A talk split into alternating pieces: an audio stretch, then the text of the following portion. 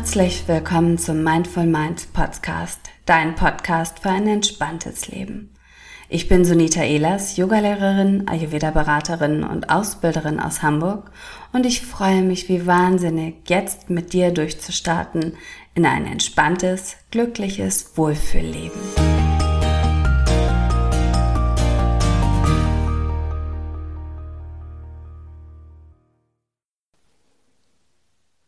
Ja, hallo ihr Lieben. Ich freue mich heute noch einmal mit meiner lieben Kollegin Rabea Klapp zu sprechen und wir haben ein ganz besonderes Thema, ein besonders wichtiges Thema, äh, worüber wir heute uns unterhalten wollen. Rabea, stell dich doch trotzdem noch einmal kurz vor, auch wenn ich mir sicher bin, dass die meisten dich schon kennen. Genau, das mache ich sehr gern. Hallo, mein Name ist Rabea Klatt. Ich bin Bewegungstherapeutin, Heilpraktikerin und Yogalehrerin und auch Ausbilderin. Wir machen nämlich zusammen die Yin-Yoga-Aufbauausbildung und auch Grundausbildung, wo wir ganz viele wunderbare, besondere Themen mitnehmen. Ja, und ähm, es geht ja jetzt heute gar nicht so sehr um die Ausbildung an sich, obwohl ich finde, es passt ganz gut da rein, weil ähm, in der Aufbauausbildung ist ja auch Selbstfürsorge, aber auch das eigene Wahrnehmen, das eigene Achtgeben auf sich selbst ähm, ein Thema.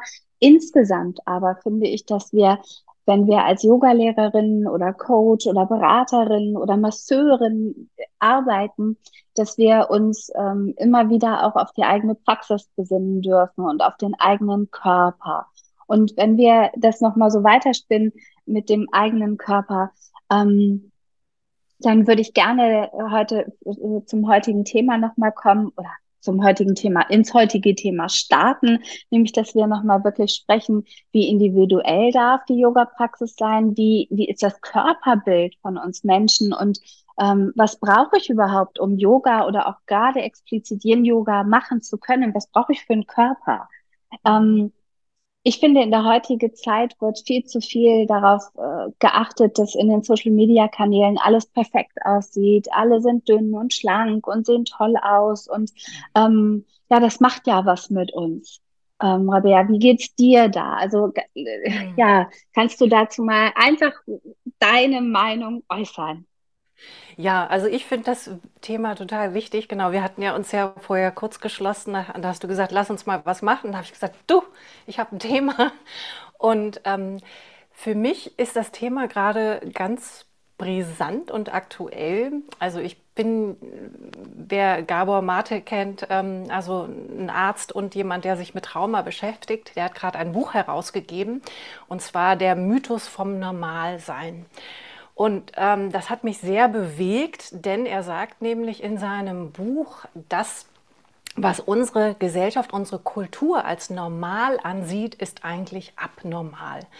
Und ich finde, da hat er wirklich recht, denn oft passen wir ja uns dem an, weil wir denken, es ist normal und entfernen uns eigentlich von dem, was für uns normal ist. Und ich glaube, wir haben ja kurz vorher gesprochen, habe ich gesagt, ähm, müssen wir uns das Thema vielleicht auch ein bisschen größer angucken, ne? weil wir Menschen, wir sind ja nicht losgelöst von dem, was draußen passiert. Also wir sind ja beeinflusst von unserer Kultur, von der Gesellschaft, von der Politik, von all dem und das prägt uns ja. Und das äh, prägt ja auch dieses, was ist normal in der Gesellschaft und was ist nicht normal. Und da finde ich, ist es auch wichtig, auch als Yogalehrerin so ein bisschen kritisch zu sein, also politikkritisch auch zu sein. Ne? Also wie wird normal eigentlich definiert? Wer ist die Mehrheit, die das definiert? Und auch wenn ich vielleicht in der Mehrheit bin, wie komme ich dazu, das so, so zu definieren? Ne? Und ich glaube, ich glaub, da kommen wir zurück mit dem, was du gesagt hast, mit dem Körper. Finde ich, fühle ich mich eigentlich normal in meinem Körper? Es sind so mehrere Phänomene, ne? weil zum einen ist es was, was wir von klein auf an lernen, was normal und was richtig und was falsch ist und was ja auch insgesamt, dass wir bewertet und beurteilt werden, innerlich und äußerlich und zum anderen einfach gesellschaftspolitisch, ähm, was uns wirklich eingetrichtert wird, was im Rahmen des in Anführungsstrichen Normalen ist und Ähm, spannenderweise, wo du das gerade nochmal erzählt hast, ich weiß gar nicht, ob ihr das alle wisst, Sunita ist ja kein Yoga-Name, sondern das ist wirklich mein gebürtiger Name, weil mein Vater aus Indien ist. Ja, ich werde das tatsächlich öfter gefragt, was ganz lustig ist, weil ich ja jetzt nicht aussehe wie eine Inderin. Genau, ähm, keine Mahadevi Sunita. genau. Aber gerade in den letzten Jahren, ähm, in denen ich ja älter werde und in denen sich auch mein Körper ja nochmal verändert hat, im Gegensatz zu früher, ähm, hinterfrage ich auch ganz oft, ob ähm, ich mich vielleicht in dem Körperbild, in dem ich stecke, in einer anderen Kultur viel, viel wohler fühlen würde als in der deutschen. Und ist, ob es vielleicht auch einfach davon abhängig ist, wo du aufgewachsen bist oder wo du lebst, weil in anderen Kulturen ist ja durchaus ein ganz, ganz anderes Körperbild viel, viel ähm, ja, also die Unterschiede sind ja einfach ganz stark da. Mhm. Ja, da, da, da, das mag Glaube sein. Und dann, wenn ich so zurückdenke, also so, so denke an, an Kinder, die zum Beispiel zweisprachig oder in zwei Kulturen aufwachsen, die dann aber auch in dem Kontext total orientierungslos sind, weil sie sich nicht der einen und nicht der anderen zuordnen können, ja. würde ich sagen, das, was uns am Ende bleibt, ist uns die Orientierung im Innen zu finden. Ne? Also herauszufinden, wer bin ich, wie verbinde ich mich eigentlich mit mir selbst also meine eigene Normalität zu kreieren und äh, mich nicht von dem beeinflussen zu lassen, was da draußen ist. Und dazu gehört natürlich, dass ich auch ein Stück aufwache, mich desillusionieren lasse und auch Sachen hinterfrage. Und ich glaube, sowas, genau, was du mit deiner Arbeit machst, ähm, das ist auch total wichtig. Also, ähm, dass wir auch mal hinterfragen, ähm, was mache ich da jetzt gerade? Also äh, muss ich das jetzt gerade so machen? Folge ich jetzt dem, weil alle das machen oder weil das mit mir, mit meinen Werten vielleicht übereinstimmt? Und mit dem Namen, das fand ich ganz toll, weil ich heiße ja auch Rabea und ich bin ja im Osten aufgewachsen und da gab es diesen Namen einfach nicht. Also wir hatten ja Namenslisten und mein Name stand nicht auf der Liste. Und äh, niemand, also meine Mutter beharrte darauf und ich lag dann auch wochenlang ähm, ohne Namen im Krankenhaus, äh, bis dann irgendwie Autoritäten gesagt haben, okay, machen Sie es, Rabea, keine Ahnung, mir egal. Geht, ist genehmigt. Genau, ja. aber das war der Anfang, weil das Problem war, mein Namen konnte sich auch niemand merken. Ich war irgendwie ja, so nicht normal. Auch. Ja, weil, äh, so ging es mir Name, auch. Ne? Ich war nicht normal. Nichtsdestotrotz, und ich glaube, das ist ein Phänomen, was weit verbreitet ist. Selbst wenn wir schon früh merken oder das Gefühl haben, irgendwie sind wir anders so. Und mhm. ähm, ich bin mir ganz sicher, dass das vielen Menschen so geht, haben wir trotzdem dieses Grundbedürfnis von sich vielleicht anpassen oder dazugehörig fühlen oder mit dabei sein. Und dadurch ähm, ist es, glaube ich, irgendwann so, so ein bisschen schwimmend auch im Kopf und in den Gedanken, in den Gefühlen, dass wir gar nicht mehr richtig wahrnehmen, wie, wer sind wir selbst denn eigentlich und was ist uns wichtig, was sind unsere Werte, was sind unsere Normen, das, ähm, ja, und vor allem, wenn wir es auf den Körper sehen, wie darf mein Körper denn aussehen? Oder aber, was viel wichtiger ist ja noch, wie darf er sich anfühlen? Und ähm, das ist ja, wo man gerade im Yoga und gerade im Yin-Yoga ähm, so viel wichtiger, als wie es aussieht oder ob ich einfach dazu gehöre oder ob ich genau die gleichen Sachen machen kann, die andere machen. Das mhm. Gefühl wirklich des eigenen Spürens, des eigenen Wahrnehmens und ähm, allen voran ist mir wirklich die Wichtigkeit, dass ich ähm, ja, dass ich Kraft habe für meinen Alltag, dass ich mich aber trotzdem beweglich halte, ähm, damit mich nicht so leicht aus der Bahn werfen kann. Wie ist es bei dir? Was steht da für dich im Vordergrund? Ähm, vielleicht nochmal, um so zurückzugehen, du hattest was gesagt, das fand ich total wertvoll. Ähm, dieses mit dem Anpassen und ich weiß gar nicht mehr, wer ich bin, was ich will und was ich brauche. Und das finde ich auch nochmal ganz wichtig im Hinterkopf zu behalten, weil wir haben ja verschiedene, also wir Menschen sind ja unglaublich adaptierbar. Wir passen uns ja verschiedensten Situationen an, um ähm, zu überleben. Und eine Strategie, die wir zum Beispiel haben, ist also, dass wir uns anpassen, weil wir wollen dazugehören. Ne? Also wir wollen ja in die Verbindung gehen und dann mache ich was, dann überschreibe ich eigentlich mein Bedürfnis nach Authentizität, um da eigentlich mehr in der Verbindung zu bleiben. Und wir normalisieren, das ist auch ganz wichtig, also das wissen bestimmt diejenigen, die vielleicht auch mit Trauma zu tun haben, mit Krankheiten zu tun, tun haben. Wir, wir normalisieren, weil wir müssen unseren Alltag schaffen. Das heißt zum Beispiel, Trauma kriegt dann gar nicht mehr so diese Brisanz. Wir können da gar nicht hingucken, weil wir sind gar nicht in der Lage oder haben die Kapazität nicht, das zu halten. Deswegen läuft das so im Hintergrund mit wie Schmerzen. Also ich erinnere mich dran, eine Freundin hat vor zwei Jahren gesagt, du, oh, ich habe seit Jahren, ich leide unter Schmerzen. Und ich so, was? Das hast du mir nie erzählt. Nee, wem soll ja. ich das dann erzählen? Dann dachte ich so, ja, wow, wir normalisieren. Ja. Ne? Und naja, und wir gewöhnen uns auch einfach an diese Schmerzen und ja. bagatellisieren sie. Und das merkst mhm. du auch ganz viel im Ayurveda, aber auch wenn du ähm, mit Teilnehmerinnen oder Freundinnen sprichst, irgendwie, ähm, viele Menschen trauen sich gar nicht wirklich irgendwo zum Arzt zu gehen, weil auch der Arzt sagt, ja, ach, ist doch nichts, hat jeder, ähm, gewöhn dich dran, ach, musst du akzeptieren. Und die Frage ist, glaube ich, da auch nochmal, wie weit muss ich denn wirklich irgendwas akzeptieren? Wie weit darf ich das normalisieren? Und wie weit darf ich aber auch ganz individuell und frei davon sein? Entschuldige, ich wollte dir gar nicht so reinreden. Nee, aber das passt ganz wunderbar. Das passt ganz wunderbar, weil äh, worauf ich nochmal hinaus will, ist erstmal zu wissen, dass das so ist. Und das ist auch okay so, weil das läuft alles autonom und automatisch ab, weil wir müssen ja irgendwo überleben und dann wählen wir uns bestimmte Strategien und die passieren ja biologisch aus uns heraus. Und das ist erstmal, ist das wichtig, dass wir dafür so ein Verständnis haben. Also wir, wir, wir müssen irgendwo normalisieren, um zu überleben. Also das ist, dass man das selbst an, an sein Selbst nicht als Vorwurf gibt, also dass das eine Reakt einfach eine ganz normale Reaktion ist. Und ähm, vielleicht noch, was ich dazu nehme, auch noch mal zu gucken, ein Bewusstsein dafür zu bekommen, ähm, wie normalisiere ich? Also normalisiere ich meine Krankheit, mein Trauma, passe ich mich an oder, das finde ich nämlich auch ganz wichtig, grenze ich andere aus, um mich normal zu fühlen.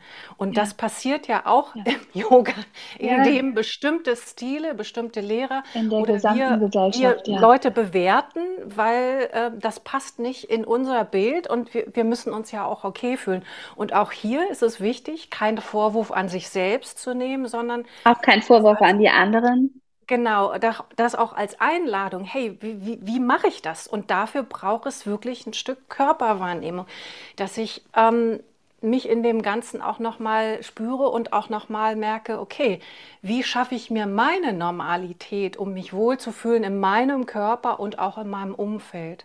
Also das ist zwar jetzt vielleicht ja. nochmal so, so, eine, so, so ein Abbiege, aber irgendwie, das fällt mir dazu. Ja, aber ein, ein ganz, ganz wichtiger Punkt, vor allen Dingen, ähm, ja, wenn wir, wenn wir es schaffen, wirklich nochmal genau hinzuhören, was, was aus uns selbst kommt, was aus unserem Inneren spricht, aus unserem Herzen, aus unserem Körper, aus unserer Seele und frei uns davon machen, was andere sagen, was andere machen, wie andere auch aussehen. Ich glaube, da bietet sich so ein großes Potenzial auch an, äh, auf der einen Seite Selbstverwirklichung, auf der anderen Seite aber auch an an Lebensfreude, weil wenn ich mich immer nur vergleiche und immer nur bewerte oder mich auch bewertet fühle, das, das löst ja etwas aus. Und was passiert ist dann, dass wir uns gehemmt fühlen oder ausgebremst fühlen oder dass wir uns nie wirklich so geben, wie wir wirklich sind. Und vielleicht auch niemals dann so die Bewegungsform oder das Yoga so praktizieren, wie wir es eben brauchen, weil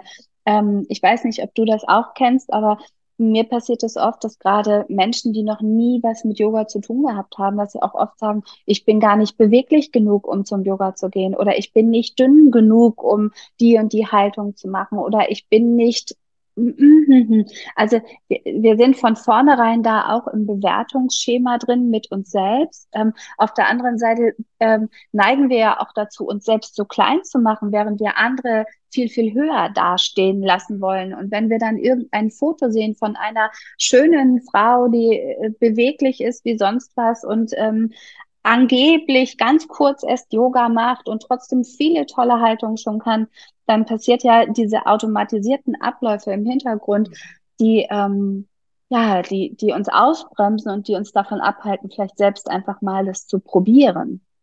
Ja, und dann nehmen wir die Bilder vom Außen und werten uns damit ab. Das triggert unser Minderwertigkeitsgefühl. Ne? Und da braucht es vielleicht auch, ähm, auch so ein Stück Schutz, dass ich das, was von außen kommt, auch mal wegschiebe und sage, nein, danke. Ähm, und ähm, manchmal auch in so Situationen, ne, das hat man ja auch in den zwei Jahren gesehen, da braucht es wie einen Kokon, dass ich mich wirklich nur auf mich besinne und was ich total wichtig finde, was ist ja, das ist ja auch so ein Ziel, auch was wir in unseren Ausbildungen haben oder in dem, wie wir mit Menschen, wir beide auch umgehen, ähm, so ein Gefühl der Gemeinschaft auch zu bieten. Also, dass ich auch wirklich, ähm, also manchmal kann ich das auch nicht selber. Wie, wie soll ich dann selber wissen, was ich fühle, was ich brauche? Und vielleicht nicht vielleicht, aber was es braucht, ist so ein wohlwollendes, liebevolles Gegenüber, das mir das auch nochmal spiegelt, was ich gern hätte, was ich gern brauche. Und ähm, ich finde so eine Gemeinschaft oder ähm, so eine Art Gruppe, in der ich mich aufgehoben und wohlfühle, ist ganz wichtig. Oder natürlich auch, dass ich mir zum Beispiel den Unterricht wähle, den Lehrer wähle, der wo ich gemerkt, wo ich merke, der bietet mir den Raum an, mich zu erfahren, also von innen und nicht nur von außen, dass der sagt, mach mal so und leg dich mal so hin und ah, hm, nee, sondern der sagt, hey, probier's doch mal mit dem Polster, nimm dir da doch mal den Block, wie fühlt sich das an? Und wenn ich sage, nein, das ist unangenehm, okay, dann probier das nächste. Also das, ne, ja, es sind zwei Sachen, die ich, auf die ich gerne nochmal eingehen möchte. Und zum einen ist das etwas, was du vorhin schon gesagt hast mit dem Trauma und traumasensiblem Yoga, die einfach mal grob diese Frage in den Raum stellen, ob es vielleicht viel einfacher ist, Individualität zu leben und sich selbst zu spüren, wenn ich ähm, in einer Situation mich, in einem Moment mich befinde, der der angenehm ist. Ähm, weil wenn ich in einer Situation vielleicht auch dauerhaft mich befinde, die gestresst ist, die angespannt ist, die gefordert, die mich vielleicht überfordert, ähm, dann neige ich vielleicht dazu, noch mehr mich anpassen zu wollen oder dabei sein zu wollen und habe vielleicht nicht die Kapazitäten, auf mich selbst so viel Acht zu geben. Deswegen ist es so wertvoll, ist beständig und von vornherein einfach zu lernen. Ähm, das zum einen. Und zum anderen habe ich den, ein bisschen den Faden verloren, was das zweite war, was ich gerade noch sagen wollte. Ach so, genau. Ähm, ähm, als du darüber gesprochen hattest, über die Ausbildung und diesen geschützten Rahmen. Hm.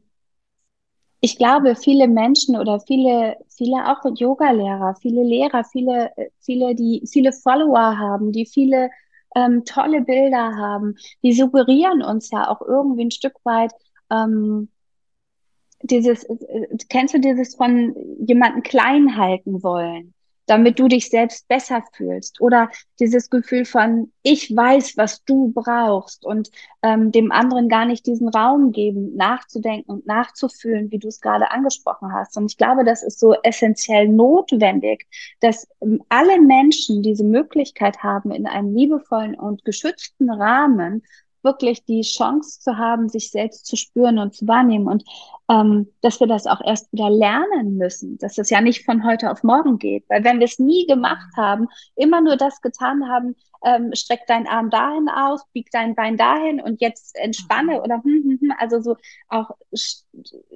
äh, klare Anweisungen haben und nie gelernt haben, leg doch mal dein Bein dahin oder dahin und spüre, was fühlt sich besser an, dann ist es ein Prozess ja auch, dass wir das erstmal wieder wahrnehmen müssen, dürfen. Ja, und vielleicht noch so als Zusatz, ähm, das kann auch Angst machen. Also ja. wenn, wenn ich das nie gelernt habe oder das nie erfahren habe, wie es sich anfühlt, in einem geschützten, liebevollen, wohlwollenden Rahmen oder in einer Gruppe oder mit einem Menschen zu sein, dann kann mir das auch richtig Angst machen. Und dann braucht es ganz kleine Schritte und auch ähm, ja. ein Dialog, eine Annäherung, ne? dass man immer wieder guckt, und es muss ja nicht verbal sein, aber einfach zu gucken, wie bewegt sich der Mensch. Ich hatte vor ein paar Tagen eine Situation, da hatte ich eine Übung gegeben, da ging es darum, den Arm zu bewegen, aber auf dem Boden entlang zu gleiten. Und dann bin ich so rumgegangen und dann hat ähm, eine Frau gesagt, oh, ich weiß nicht, mache ich das richtig? Und dann habe ich gesagt, wie fühlt sich das doch an? Wie fühlt sich das denn an? Hat sie gesagt, ach, richtig gut. Und dann habe ich gesagt, das ist richtig. Ja. Ach. Ja. Also da, da habe ich gedacht, wow. Ja. Also dieses auch wieder von außen guck mal, mache ich das richtig? Und als ich gesagt habe, und wie fühlt sich das an? Ja, das fühlt sich gut an. Da habe ich gesagt, ja. genau, das ist richtig. Aber genau das haben wir ja gelernt in der Schule. Ne? Ich erinnere noch zum Beispiel ähm, äh, in Deutsch habe ich geschrieben und Texte geschrieben und fand mich richtig toll und äh, habe eine schlechte Note bekommen. Ähm, und davon lässt, lässt man sich verunsichern. Im Sportunterricht ähm, gegense gegenseitig den Ball zu schmeißen und sich äh, der, der, der stärker ist und besser wirft, ist der Bessere im Sport, obwohl der andere vielleicht genauso beweglich ist, bloß in einem anderen Sport. Das ist ja genau das, was wir lernen und wie wir uns einfach nur lernen, uns durchzuboxen, anstatt uns, ähm, ja, dass wir lernen, uns durchzufühlen, in dem Alter vielleicht schon. Und das hinterlässt ja Spuren äh, auf der Seele, im Körper, im, äh, überall. Und das dann in, im Erwachsenenalter wirklich aufzubrechen, mh, mm, mhm. ja, ich glaube, das braucht Zeit. Naja, und auch was du gemeint hast mit dem Durch Boxen. Ne? Also in diesem Prozess des Durchboxens geht auch ein Stück unserer Authentizität verloren. Ne? Ja. Wir müssen uns ja wieder anpassen, um nicht aufzufallen, um okay zu sein. Und ich finde das Beispiel Schule, also um, ich komme nochmal zurück gleich zum Yoga, aber das finde ich auch ganz wichtig. Also ich sehe das auch oft in der Schule, ne? wie Kinder eigentlich so ein Label bekommen, oh, der Autist, ah, der ADHS weil die ja. passen nicht in die Normen. Also man ja. will da schön den Unterricht durchziehen und die passen nicht in den Normen. Aber was da passiert ist, nämlich, dass man sich die Kinder unter dem Aspekt des Symptoms angucken und gar nicht unter dem Aspekt der Ursache. Was bringt diese Kinder dann ja. dazu, dass sie da nicht reinpassen? Und ich glaube, ähm, dass man. Na, und vor allen Dingen ist es wirklich so wichtig, überhaupt überall reinzupassen und in die Norm gepresst zu werden, wenn du ähm, da auch schon lernen würdest, so ein Stück Individualität zuzulassen, glaube ich, hätten wir alle mehr davon, vielleicht auch langfristig. Das braucht aber wieder Kapazitäten. Ne? Also es ja. braucht halt Lehrer zum Beispiel, die ausgebildet sind, die auch ja. verstehen, warum diese Kinder vielleicht so reagieren und was die in dem Moment brauchen. Und es braucht vielleicht eine 1 zu 1 Betreuung zum Beispiel. Ja. Und ähm, ich finde, genau das finden wir ja auch in der Yoga-Welt, weil ich erinnere mich so dran, als ich angefangen habe, äh, wie sich Kolleginnen von mir auch lustig gemacht haben darüber, dass ich Yin-Yoga unterrichte. Also da fing das so alles an und da hörte ich so ganz oft den Satz, das ist ja gar kein Yoga. Und dann ja. habe ich gesagt, wieso ist das kein Yoga? also das kam ganz oft oder dass ich in Unter, ich habe auch, äh, ich gucke halt gerne therapeutisch und ich habe halt ziemlich früh auch viel im Unterricht so kleine andere Übungen mit eingebaut, wie zum Beispiel das Schütteln. Und dann erinnere ich mich auch daran, eine Kollegin, die sich dann da irgendwie völlig bruskiert, so, was, was hat denn das mit Yoga zu tun? Und das ja. ist ja wie ein Hampelmann. Und dann habe ich gesagt, äh, das kommt nicht drauf an, wie es aussieht, sondern was du damit im Körper auch erreichst, sei es ja. psychologisch, mental, Faszien. Also, und da habe ich gemerkt, so, wow. Und das ist auch ganz wichtig, dass wir als Yoga-Lehrerin auch mal selber an, anfangen zu gucken, also inwieweit definiere ich meinen Yoga-Begriff und grenze vielleicht auch andere aus, ne? oder vielleicht auch meine Teilnehmer aufkläre, weil ich habe ganz oft, dass die Teilnehmer dann, äh, manchmal habe ich so ein, zwei dabei, die sagen, ach, das ist doch gar kein Yoga. Und wo ich sagte, aha, was ist denn Yoga? Ja. Naja, Sonnengruß. Okay. Also ja, wir, wir bleiben, bleiben wir irgendwo stecken, das ist die Frage. Inwieweit können wir uns auch so ein bisschen schulen in, in Flexibilität, im Fachbegriff nennen wir das die Vagalbremse. Wie kann ich mich immer wieder den neuen Gegebenheiten anpassen? Kann ich flexibel bleiben? Also nicht nur als Lehrerin, als Privatmensch, als Schüler, also und gerade vielleicht als Lehrer, ne? Also weil presse ich da gerade meine Leute rein oder biete ich hier einen großen Rahmen für Wahlmöglichkeit? Ja, ich finde, das ist ein ganz, ganz schöner Abschluss für unseren Talk, weil diese Wahlmöglichkeit und diesen Raum zu geben, Menschen so sein zu lassen, wie sie eben sind und ähm, herausfinden zu dürfen, was sie eben brauchen, ist ähm, für mich einfach das Wertvollste am Yoga unterrichten, aber auch am Ausbilden. Mm, wir beide haben ja noch geplant, einmal zwei Masterclasses, Workshop und Talk, Yin Yoga am 27.10. und am 3.11. Dazu laden wir euch ein. Das ist kostenfrei von 19 bis 20.30 Uhr. Ähm, ja, es geht darum, nochmal zu gucken, wie unterrichtest du, wie darf dein Yoga-Unterricht aussehen. Ähm, natürlich geht's um Yin-Yoga und ähm, da freue ich mich schon ganz besonders drauf. Und dann startet ja auch unsere Yin-Yoga-Aufbauausbildung am 17. November online, live und persönlich ähm, in einem ganz geschützten Rahmen und der uns beiden ja wirklich sehr, sehr wichtig ist und ähm, was die Teilnehmerinnen ja auch immer widerspiegeln, da freue ich mich schon jetzt ganz mhm. besonders drauf. Ja. Danke, liebe Rabea. Ja, und da geht es auch um die Aspekte ne, von, von Gemeinschaft, also dieses dass wenn du merkst, hey, ich, ich schwebe gerade hier, wo, wo gehöre ich dann hin oder wie kann ich vielleicht äh, mich auch mit anderen verbinden, die vielleicht so ähnlich denken und arbeiten. Da sind ja unsere Workshops, ähm, also auch auf das Thema Networking so ein bisschen ausgerichtet. Genau, und auch in der Ausbildung ne, zu gucken, also mich eigentlich erstmal zu verstehen, was passiert in mir und dann das Wissen auch meinen Teilnehmern zu geben, um wirklich dann ins Individuelle zu kommen. Ja, ich freue mich auch schon. Danke nochmal für die Einladung. Sehr, sehr gerne. Zu dem Interview heute. Und genau, wir sehen uns dann in der Ausbildung und in den Workshops. Ihr seid wirklich herzlich willkommen. Und ich glaube, es ist auch ganz wichtig, mal Räume zu öffnen und sich auszutauschen, weil oft fühlt man sich ja, also man ist ja als Yogalehrerin irgendwo alleine, man ist ja eine Alleinstreiterin, Streiterin, ständig in der Konkurrenz und da wieder immer wieder zu sich zu finden und zu sagen, hey, ich bin, du bist. Und wir können zusammen und getrennt voneinander existieren. Das ist ganz ja. wichtig. Ja, sehr, sehr schön. Lieben Dank.